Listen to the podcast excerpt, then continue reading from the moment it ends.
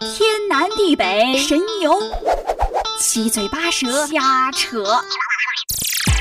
每天少不了八卦，别觉得周围越来越胡闹，其实生活很累，闹闹也挺好。每周五十八点二十五，非常可说，我们一起。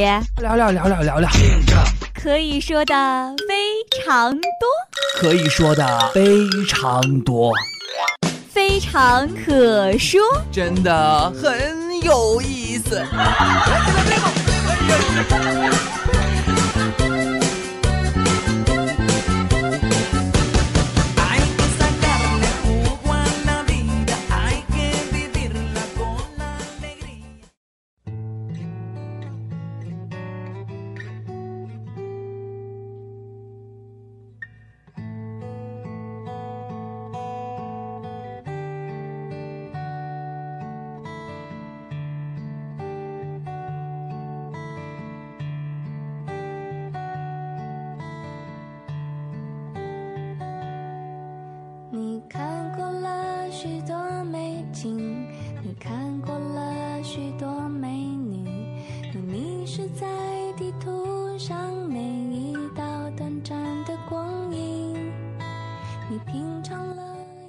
各位听众，大家好，欢迎收听今天的《非常可说》，我是杨一涵。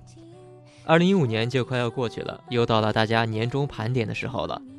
看了今年的网络热词，有一句我觉得很有实际的意义，就是“世界那么大，我想去看看”。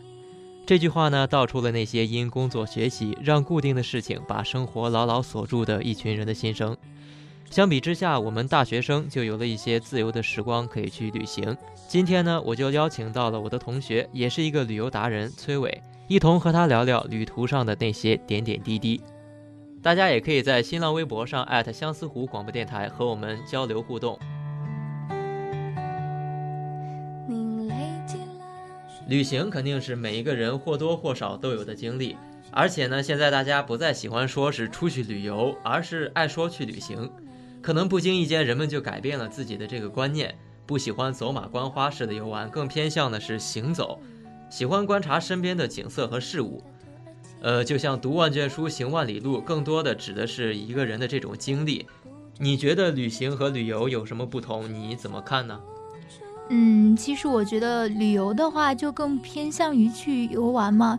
就比如说像我们早些年喜欢跟团儿，或者是和父母朋友一起去，大多数觉得玩的开心就行了，不会太多的去在乎它的意义。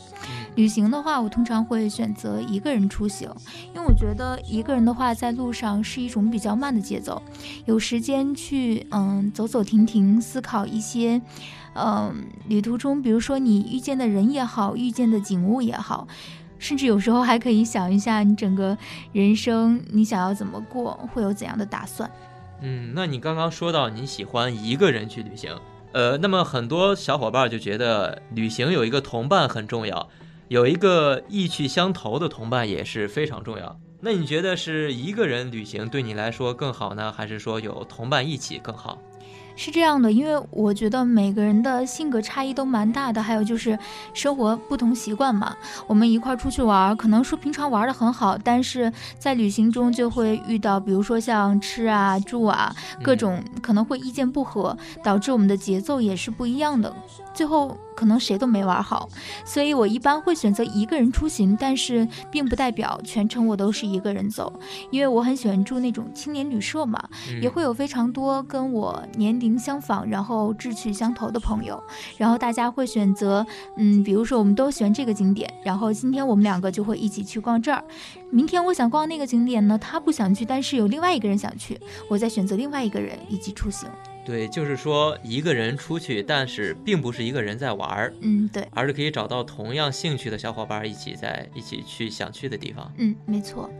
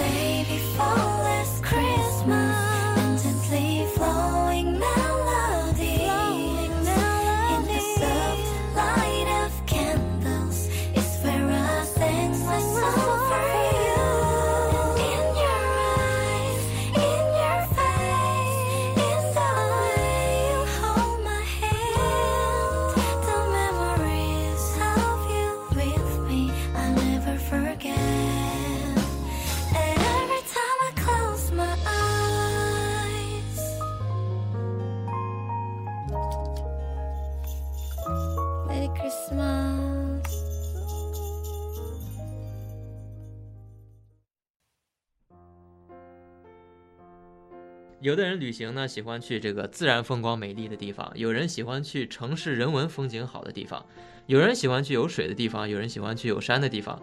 那么相比之下，你的旅途你更喜欢去哪里？或者说你比较多的去了哪里？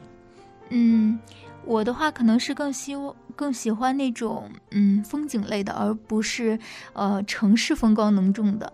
而且我有一个很呃每去一座城市，我一定要先去它的博物馆。也就是说，我比较喜欢那种历史文化氛围浓重一些的城市，嗯，像以前去过的南京啊，还有成都、重庆这种，那博物馆什么的肯定是必去。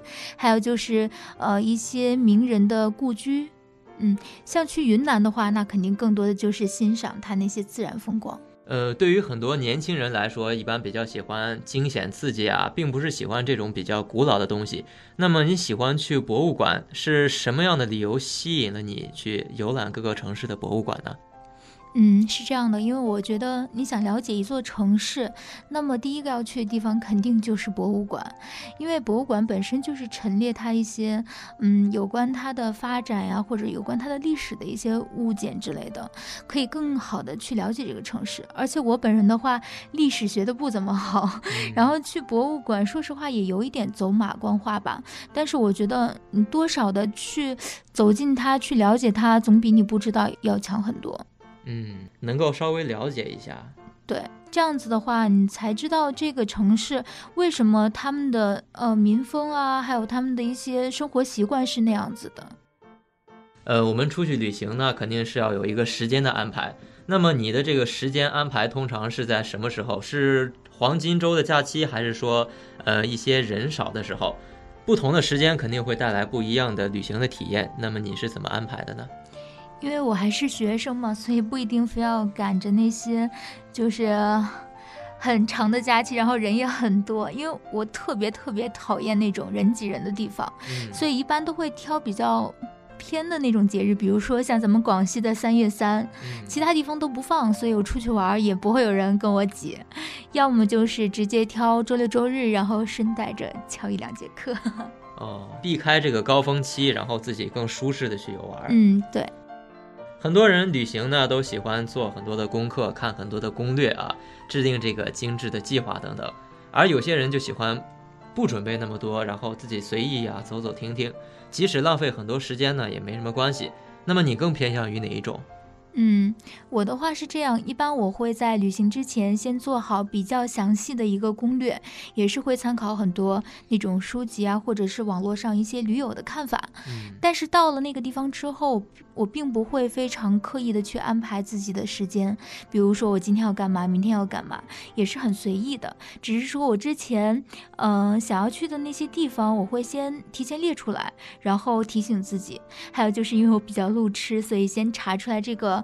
怎么走啊？路线什么的会比较方便一点。但是，比如说我要是在路上遇到一些呃突发状况，或者是迷了路，那我也不会很着急说一定要到那个目的地。我也会比较以一种放松的心态去享受当下的一个状态。哦，那你刚刚说到这个突发状况啊，嗯，那么你在旅途中有没有说呃一个比较棘手或者是比较苦恼的是哪一件事儿？像我的话，就像刚才说的，我特别路痴，而且比较粗心大意吧。我坐公交车、坐地铁啊什么的，经常坐着坐着就发现，哎，怎么过了好几站呀？然后有的时候，嗯，怎么说呢？到了那一站之后，我又会觉得啊，懒得再返回了，就会直接在那一站。嗯，下车之后的地方，呃，逛一逛，看看风景。像我上次去重庆的话，面临的一个难题就是，我平常很喜欢问路，但那块的人讲话有口音，我听不懂，对，就很苦恼。呃，那么其实对你来说，这种偶尔的坐过站呀，或者是下错站，也是一种对于旅行的一个新的体验，然后可以看到一些，呃，不同的风景。嗯。对，我觉得即便是做错地方了，没有必要急着去修改自己。毕竟那些偶然的遇到的景色或者说是人，有可能更美好呢。嗯，没有错。其实我是一个天气很影响心情的一个人啊。嗯，就天晴了，做什么事儿都好，也舒服；下雨呢，就各种不方便呀。那么你在旅行中对天气的这个要求严格吗？或者说天气会很大程度的影响你的这个旅行吗？没有哎，因为我还是蛮喜欢下雨的一个人。嗯，而且你也要看什么季节了。你要是夏天的话，下个雨多凉快啊。不过像去大理的话，比如说要是天气晴了，我可能反而不想出门，因为就想在客栈里面，就是躺在沙发上看看书，晒晒太阳。嗯，所以说天气对你也不会有太大的影响嘛。嗯，对，我觉得还是带着一份好心情吧。哎，没错。呃，现在有一些人都是爱说穷游哈，特别像我们这种大学生啊，没有太多的资金。只能精打细算，但是可能又有人觉得要穷家富路，出门在外呢，稍微对自己好一点也是应该的。那么你是属于哪一种呢？我的话，嗯，我我发现我在你问这些问题方面都是蛮分裂的，因为都没有办法拿一个固定答案来回答。可能比如说出行的话，我会买那种特价机票。然后住宿的话，我不会选择那种很贵的酒店，我会住青旅，一晚最便宜的时候可能只有三四十块钱，最贵的话一晚也不会超过一百块。吃东西，我可能也是比较喜欢吃那些小吃，你知道也都蛮便宜的。但是如果我要是一旦遇到了什么自己喜欢的东西，比如说像嗯具有当地特色的那种工艺品啊，或者是明信片，对我每次都会花非常多的钱买明信片。就等于说你是有一个自己的一个价值观念，该省的地方一定会省，然后该花的地方一定会自己放肆的花。对。呃，那么出门在外，这个安全问题一定是非常的令人担心，可能会存在一些危险呀，像人身安全、财产安全等等，也许也会遇到坏人。你有没有类似的这种经历呢？嗯，其实我应该是蛮幸运的，因为我出门不太就是做什么安全防护，但是感觉好像。碰到的也都是好心人，不过我舍友还蛮担心我，所以我记得上次出门之前，有一个同学还特意给我拿了一瓶那个云南白药，怕万一碰到坏人了可以喷他眼睛。哦，我还以为是万一有跌打扭伤了可以涂一涂。不是。嗯，就是说你在这方面也没有做太多的这个计划。对，但我还是建议女孩子们自己出去玩，多少还是要注意，因为我我觉得我有一点做的比较好的，就是绝对不会做那种可能存在危险的事，比如说我不会嗯去走很黑的路，也不会一个人去酒吧之类的。等于说你就算没有做什么安全的防范，心里也是有一个这个安全的意识在。呃，那么现在我们是大学生啊，有一些假期可以外出旅行。那么等以后工作了，或者是有了家庭以后，会不会就没有很多的时间和精力去玩？还是说到时候会和家人一起外出？那么你对于以后这个旅行的计划有什么打算呢？嗯，我觉得工作之后肯定就会比较忙了，但是。嗯，再怎么忙也一定要抽出来时间旅行，因为我一直很信奉一句话，就是身体和灵魂总要有一个在在路上。对对对，我平常也是蛮喜欢看书，那旅行也是一定要有的，因为只有在路上的时候，你才能够更好的去，嗯，遇见一些风景，然后也是明白很多道理。我也是很希望，就是将来能够跟我的另一半一块儿去旅行。呃，就是说以后不管是再怎么忙，旅行同样是一件非常重要的事。对，是完全不可以从清单里面列出的。对，是人生必不可少的。嗯，那么说了这么多，旅行给你带来最多的一个是什么？对你来说，旅行到底好在哪里？它的魅力在哪里？我觉得旅行的魅力对我而言，就是我之前可能属于比较封闭的人，我。不是很喜欢去跟别人交流自己的内心，但是在旅行中我是另外一种状态，基本上我可以和陌陌生人无所不谈那种，就变了一个人。对，我觉得这很重要，就是感觉自己整个人跟这个世界有一个连接点吧。嗯，你更多的去感受它，觉得自己是，就是被这个世界所容纳的，然后你是跟他有一个交流在的。嗯，就是旅行完全把你改变了。对，以前的话可能自己比较躲在自己的小象牙塔里那种。嗯，所以说旅行就是对你来说是一生都不可或缺的一件事，或者是对生活充电和充能的一个方式吧。嗯，没错。呃，那么今天也非常感谢崔伟能够接受我的采访，也希望聊到的这些攻略呀、小常识能给大家以后外出旅行带来一些帮助。同样，大家也可以在荔枝 FM 上收听我们的节目。好的，本期的节目到这里就要结束了，我们下期再见。